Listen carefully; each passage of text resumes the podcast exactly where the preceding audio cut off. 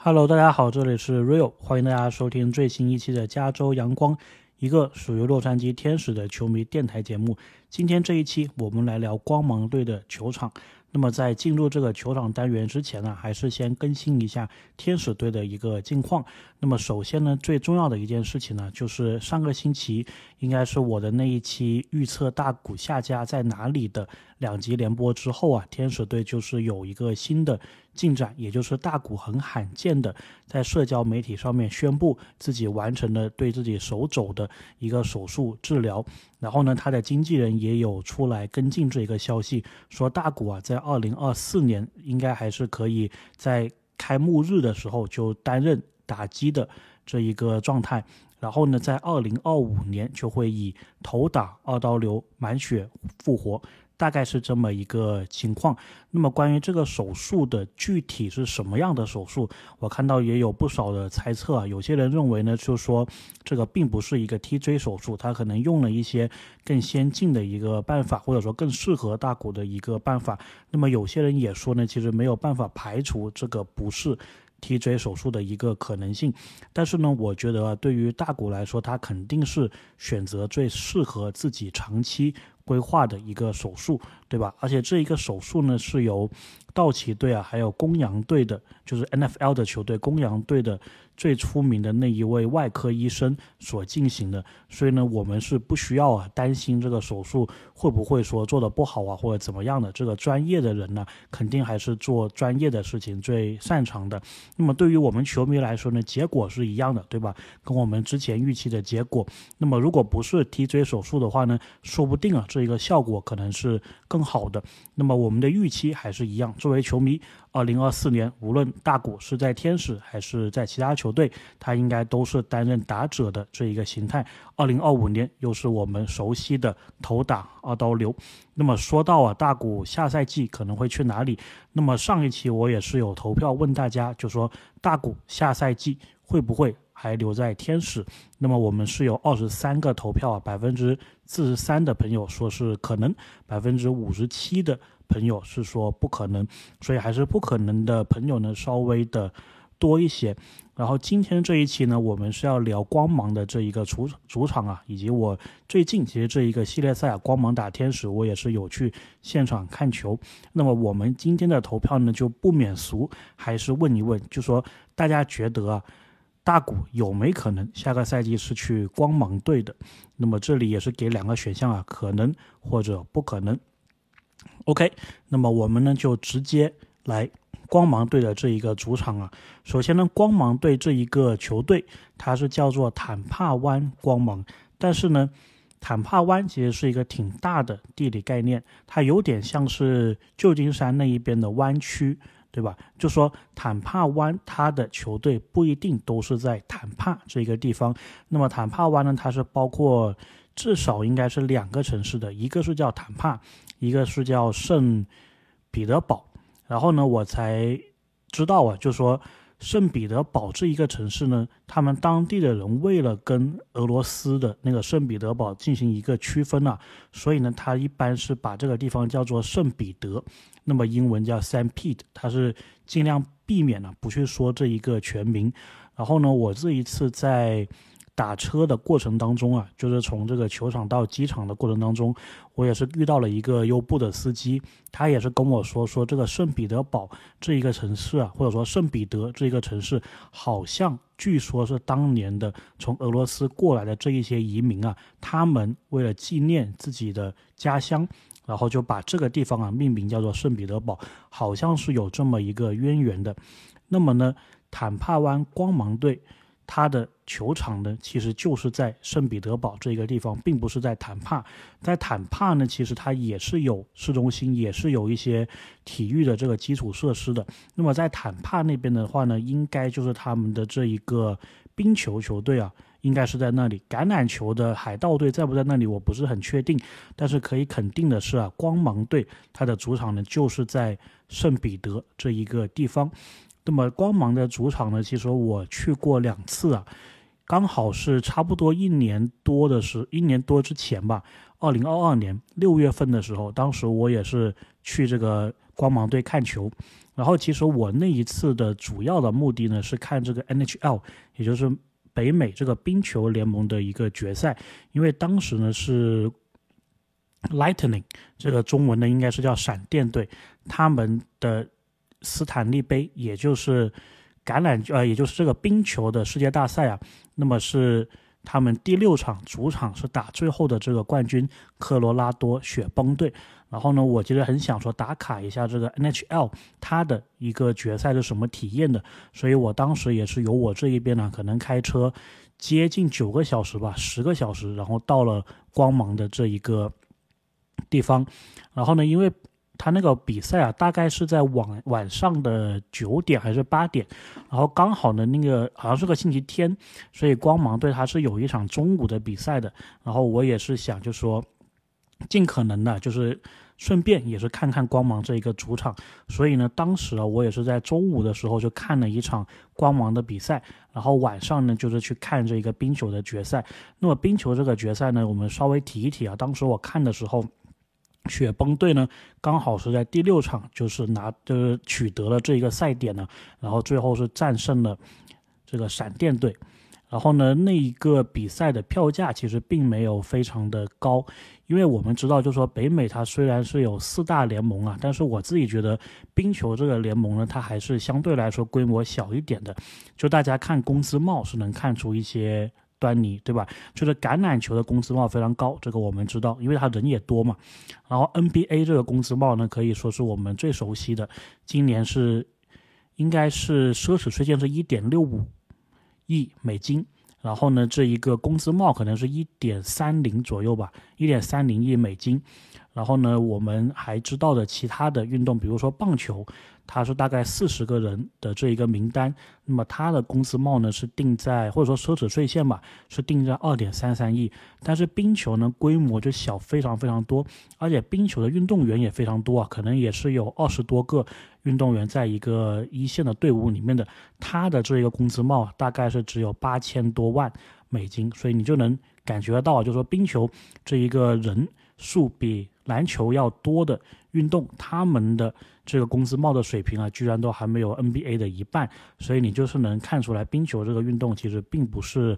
那么的受欢迎。那么我之所以提这个啊，就是想说，其实大家如果想看冰球 NHL 的这一个决赛的话呢，其实票价并没有特别的贵，而且如果你是选在这一种就是主队。大比分二比三落后，然后是要打第六场，也就是说有可能客队啊是要在你这里夺冠的这一个比赛的话呢，一般来说票价是比较便宜的。我记得我当时应该是两百多刀吧，就买到了这一个决赛 Game Six 的这一场的门票。然后呢，如果你是中立球迷，就像我这样子，我其实冰球相对来说还是比较中立的。虽然我以前支持过这个圣何塞鲨鱼啊，但他们这几年是没有竞争力。所以呢，如果你是只是中立球迷，你想看一个这个决赛结束后颁奖啊、MVP 颁奖这些仪式的话呢，哎，找这种场合是最好的，就是主队二比三落后，然后马上要在他们的主场打第六场的这么一个情况。然后就稍微扯远了一点了。然后那一次的旅行呢，其实我对光芒队啊这个球队是有一定的印象的。然后当时呢，张玉成还在光芒队打，然后包括崔之万嘛，也是在光芒队待过。所以我记得我那次去的时候呢，就觉得崔之万呢，包括就是韩国人，他这个名字的特点就很适合主场的这些球迷啊，对他们进行一个欢呼。包括就是教师队的金合成也是嘛，比如说崔之万，他这个英文应该是叫 G Man Choi，然后大家知道就是美国人助威的时候，其实来来去去，无论你是冰球啊、橄榄球啊、篮球啊、棒球都是一样的，就是喊这个 Let's Go，然后什么什么队，比如说我们天使队吧，就是 Let's Go Angels，就这样子的，或者你说喊天使队这一个别称 Halos，对吧？就 Let's Go Halos，就都是这样子喊的，无论是什么比赛。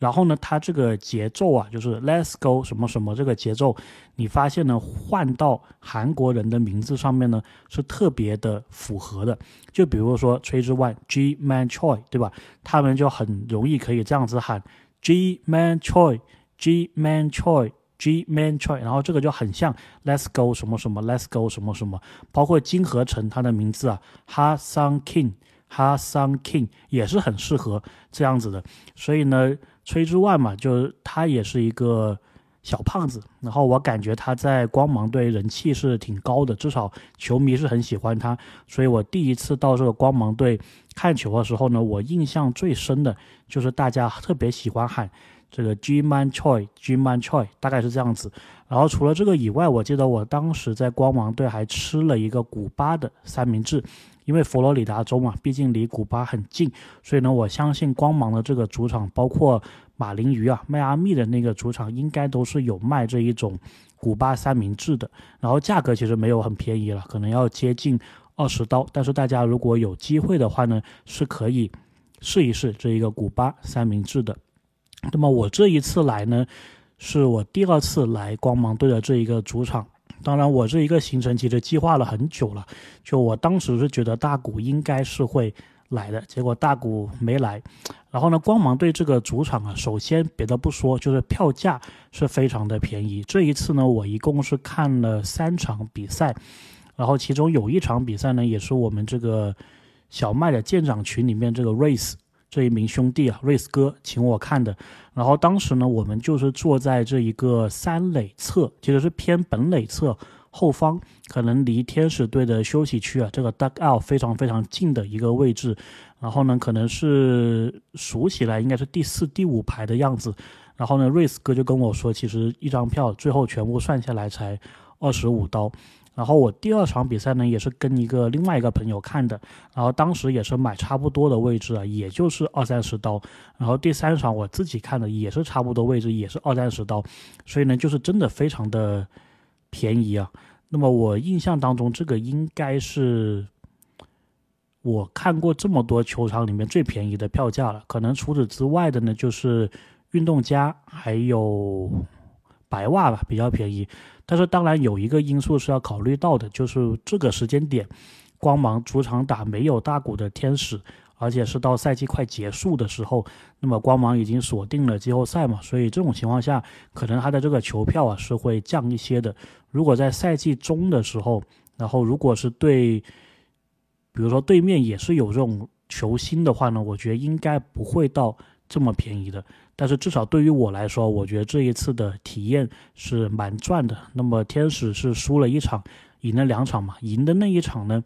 那个 Brandon Jury 他的这个表现非常好，我记得应该是单场两轰吧，然后可能一个人打了五分还是六分的一个打点，所以我觉得也是真的挺值得的。然后这一次呢，我是坐飞机来的，然后刚刚我所说就说坦帕跟圣。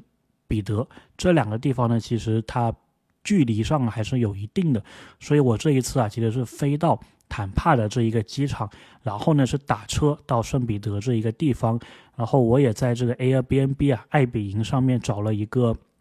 住宿的地方，大概就是住两晚加起来一百刀，就是没有其他的费用啊，就全部加起来大概就是每晚一百刀这一个水平，然后它就是在球场的旁边，所以在这里必须要。安利一下这一个地方啊，它是叫做 Wayland，W A Y L A N D，Wayland 这一个公寓。然后这个公寓呢，它还自带一个停车位，所以你如果有租车的话，都是这个费用啊是包含在你可能每晚一百刀这一个价格的。然后呢，就在球场旁边，你甚至从球场。往这个方向看过来，你都能看到这一个公寓，还挺显眼的一个浅蓝色的一个建筑物。然后呢，这一个公寓，它如果走到光芒对这个 Gate One，就是一号门这里呢，大概是十分钟。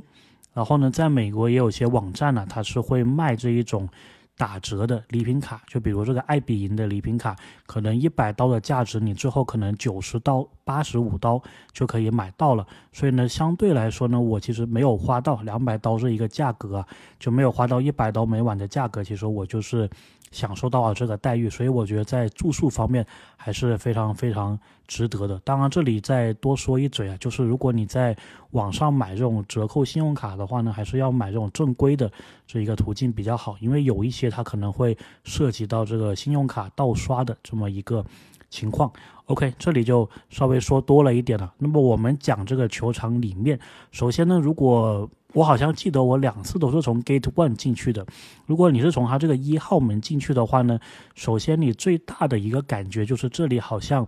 不是很像一个棒球场，因为光芒队的这个 Tropicana Field，它是大联盟三十个球队里面唯一一个是露，就是不是露天的，就是完全是另外一个感受的，就是全封闭的这一个球场。有些球场，比如说像蓝鸟的那个 Roger Center，它是可以封闭、可以打开，对吧？但是光芒这一个呢，是完全是封闭的。所以呢，你当时进去这个球场，第一的感觉，你觉得你好像是到了一个水族馆，或者到了一个博物馆，或者到了一个歌剧院或者电影院的这个感觉，就是你能闻到一些爆米花的味道，然后同时呢，你又能感受到很强的这一个空调啊，很强啊这一个冷气，然后进来之后呢，它的。入座的区域啊，全部都是要上一个楼梯的。当然，你在上这个楼梯之前，在它一楼的地方呢，是有很多吃喝玩乐的地方啊，是可以供你在赛前或者说比赛中去进行一个消遣的。当然，赛后的话呢，这一些都是会关闭的。那么，光芒对它这个 Gate One 一号门进来之后呢，在右手端你是可以看到有一个球迷纪念商店的。然后这一个纪念商店呢，它是比较小。然后我说的这个纪念商店呢，它是跟那种就是球队商店是有点不一样的。球队商店呢，就是卖这种球衣啊、这些帽子啊、乱七八糟的。我说的这个纪念商店呢，主要就是卖一些这个球员穿过这件球衣比赛的这一些衣服，或者说他们用过的棒球棒啊、他们用过的棒球帽啊、他们的签名球啊这一些。然后呢，我其实这一次我还带着个小任务，我想说能不能借着光芒跟天使的这一个三连战呢，然后我在这个纪念品商店买一些天使球员的安打球，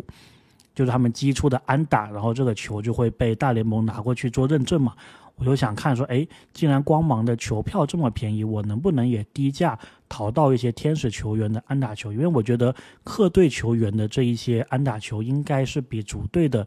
球员来说啊，应该是没那么多人想买的，但是我就发现了，就说光芒队呢，它是不太一样，它这里的安打球啊，或者说这种纪念球、比赛用球，它是怎么样一个销售法呢？就是在赛前他就要求你先登记，而且是给钱了，所以呢，你其实不知道他最后给你的那个球是什么球，对吧？有些可能是安打的，有些可能就只是一个那种界外球，甚至有些可能就是一个投手。投出来的这么一个坏球，他也给你在里面打散了，送给你，不是送给你，卖给你。所以呢，我觉得这个就不是那么有意思了，因为很多这个球馆了，包括我们之前聊过的，之后要聊过的，它都是呢会告诉你，就说这个球是哪一个打席、哪个投手、哪个打者打出来的，而且是什么结果。你是看到了这一些之后，你再去进行一个购买，而不是说你相当于是拆盲盒，对吧？你先买，然后他再给你。所以呢，我觉得这一点的体体验呢，就相对来说没有那么好。当然，如果你只是说我就是想拿一个比赛用球的话呢，那我觉得还可以。但是像我这样子比较有目标性的，就是说我想收集某些天使球员的用球的话呢，或者说安打球的话呢，我觉得这点呢就稍微差了一点。那么我刚刚说了，就是进门之后右边是这一个纪念品商店，那么左边呢，其实也有一个很标志性的一个雕像吧，就是它有一个从墙上出来的一个很大的球员的一个雕像，然后呢，这一个雕像呢是一个穿着十号球衣的，然后这个球衣上面印的是 Race，就是光芒队的这个名字，然后这一名球员他伸手去接杀一个球的那个。画影，然后呢，它是以一个非常非常巨大的一个雕像的形式出现的，然后你肯定是不会错过的。就只要你是从这个一号门进来的，一定是不会错过这一个景点的。那么同样呢，不能错过的就是光芒队啊，它这个球场里面还是有魔鬼鱼的，因为其实我们知道光芒这个队它的名字啊叫做 Race，Race 呢除了光线。光芒以外，它还有一个意思，就是魔鬼鱼。这也就是为什么啊其实之前光芒对它的名字就叫做 Devil Fish，或者说叫 Devil Race 吧，对吧？就是魔鬼鱼它的一个英文。然后后来他们发现，哎，这两者啊是可以做一个这个双关语的，所以呢，他们就把名字改成这个 Tampa Bay Race，坦帕湾光芒，但其实 race 本身呢也是魔鬼鱼的这一个名字，因为魔鬼鱼它的那个尾巴是很长的嘛，所以也有一点点这个放射型的，有点点这个天线发射的这么一个感觉，所以呢这个双关呢还是比较好记的。然后呢，如果你是从一号门进来啊。光芒队，它这个主场是这样子的，就是它是奇偶数的区域是分开的。我印象中这样子设计的球场啊，在其他地方也有。反正从一号门进去，你上了那一个扶手电梯之后，如果你是奇数的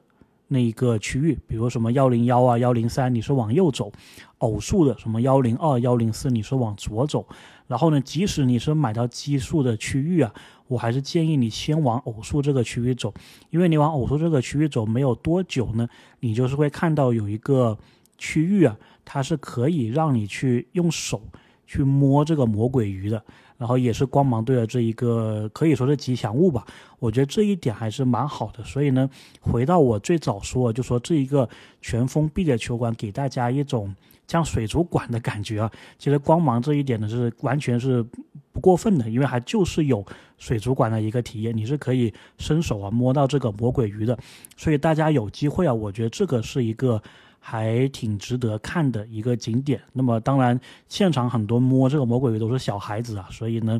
你像你说像我吧，这个快接近三十岁的人去那里摸，感觉有点点奇怪，对吧？但是呢，如果大家有这个体验呢，我觉得还是可以把握一下的。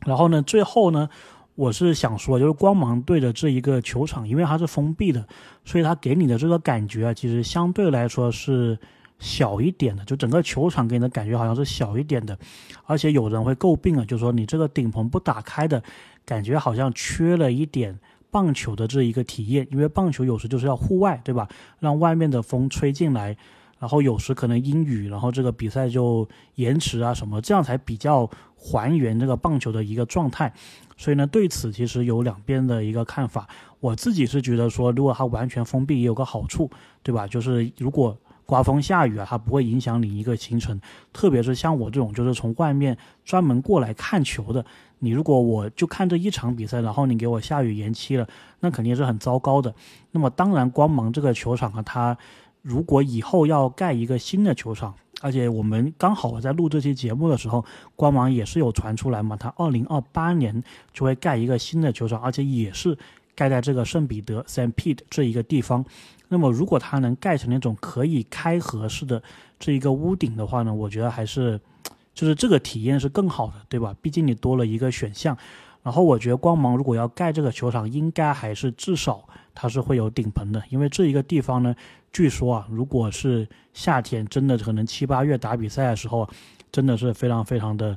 晒的，所以球迷啊，真的是需要有一层这一个保护。那么现在这一个球场呢，它这个顶棚啊，虽然是不能打开的，但它这个顶棚其实有非常不错的一个灯光效果。就比如光芒球员打出全垒打，或者说是比赛获胜，或者是对手换头的时候啊，它这个光芒的这个。顶棚啊是可以有很五光十色的这一个色彩的，就真的是有点 race 的这一个感觉啊。所以呢，我自己是还蛮喜欢这一个地方的。然后呢，其实讲到光芒队啊，我这里还想讲一个我觉得还蛮有意思的一个巧合，就是大概在上个赛季还是再上一个赛季，二零二一年吧，当时汤迪呃 Tom Brady 就汤姆布雷迪他不是也在光芒队的。呃，坦帕湾所在这个地方啊，的橄榄球队海盗队不是也打了一年嘛，然后拿了这个 Super Bowl 的冠军，超级碗的一个冠军。我当时就很有，就是很好奇啊，就是有没有人发现这一个梗？因为 Tom Brady 他的一个名字简称叫 TB 嘛。那么当然，我们国内球迷听到 TB 可能以为是淘宝，对吧？但是呢，当地啊，他其实。Tampa Bay 它的简称也是 TB，甚至你看光芒队的帽子有时就是卖的 TB，所以我当时就哎在想说有没有人发现这个梗呢？就是 Tom Brady 他是 TB，然后呢他也在 TB 这个地方，就是 TB in TB，TB 在 TB 这个地方打球，就不知道当时有没有人做这一个梗呢？至少我接触到的一些，无论是他们当地的橄榄球还是这个棒球，感觉好像做这个主题的 T 恤啊，至少我是。没有看到过的，然后我们这一期的节目呢，感觉啊就可以到这里就差不多了。那么光芒这个主场呢，我自己是蛮推荐的，就因为它闭合屋顶的这一点，包括它球票便宜的这一点呢，我觉得其实就挺值得大家专门来这里玩一玩的。然后我们接下来啊，这个天使电台要聊些什么呢？下一期呢，我其实已经计划好了，就是讲一讲天使的球迷这个纪念品商店啊，他们有什么可以卖的，然后也是聊一聊。我当时在这个商店呢买天使球员的安打球的这一些经历，包括就是如果大谷他打出的这个 double 就打出了这个二垒安打，大家猜一下要卖多少钱，都是我们下一期会聊的一个话题。然后在那之后呢，其实我还是想做一些球场单元的，毕竟呢，就是 NBA 很多球队我们没办法讲到的那些球场，其实我是想通过棒球能够弥补的。那么光芒这一期讲完之后啊，就是还剩红人、海盗还有水手这三个地方我们没讲过，然后他们是没有 NBA 球队，但是有 MLB 球队的。然后同时呢，这个美联还有国联的外卡赛啊，差不多也要开打了。那么在这段季后赛的。比赛的期间呢，我觉得我们作为天使电台也不要闲着，我们就来观察一下这一些所谓的可能的大股的一个下家，对吧？我们对它进行一个详细的分析，大股有没有机会去这一个球队，包括为什么，包括这个球队啊之前一些历史有没有签过日本球员呢？有没有超过奢侈税线呢？有没有就是类似的这一些，或者说有没有一些我们感觉他可能签大股的这一些因素？那么我们到时一起聊一聊。Ok 那么到最后还是感谢大家收听我们这一期啊球场单元讲的是坦帕湾光芒的 tropicana field 那么希望大家喜欢这一期的节目我们下期再见。